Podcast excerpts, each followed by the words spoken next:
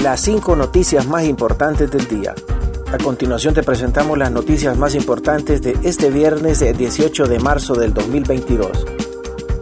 Solicitud de la PGR sobre bienes de Juan Orlando Hernández queda sin valor y efecto.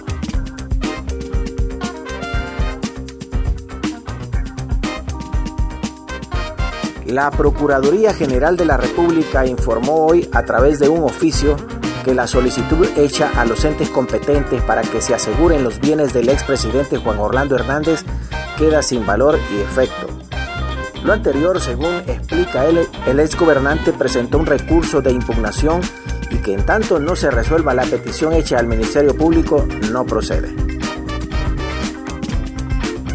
Canciller Reina en abril llega misión para instalar la CICI.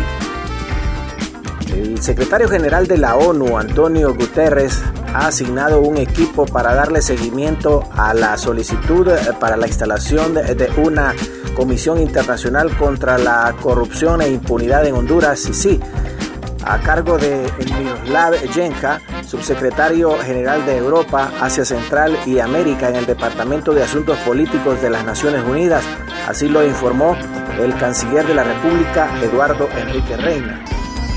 Tuve la conversación telefónica con él, Miroslav Jenka, y esperamos que llegue a una misión de expertos que se estima arribará a Honduras en la primera quincena de abril para que empecemos a intercambiar experiencias entre el gobierno de la presidenta Xiomara Castro y la ONU para definir los criterios que permitan establecer la CICI en el país, dijo.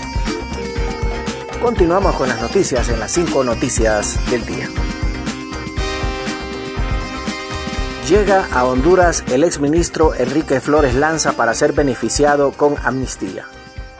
Bienvenido a su patria, abogado Lanza, dijo el director del Instituto de Migración, Alan Alvarenga, al recibir este viernes al exministro de la presidencia Enrique Flores Lanza tras su exilio en Nicaragua de siete años y una persecución política de 13 años desde el golpe de Estado del presidente Manuel Zelaya en el 2009.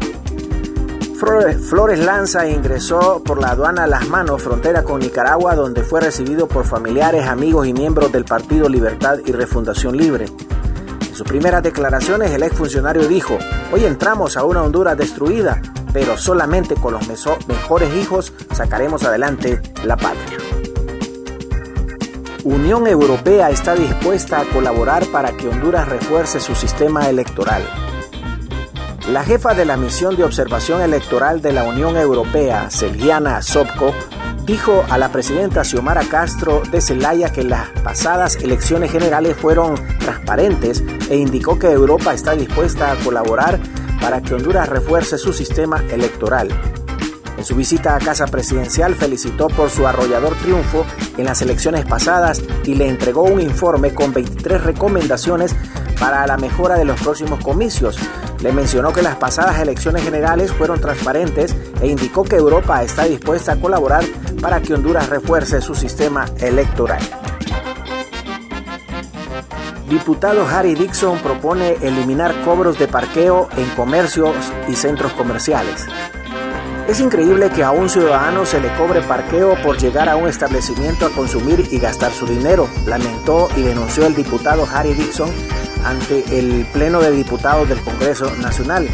Ante tal situación, el diputado de Francisco Morazán presentó un proyecto orientado a prohibir el cobro del parqueo por cualquier índole en los distintos comercios, centros comerciales y edificios del país.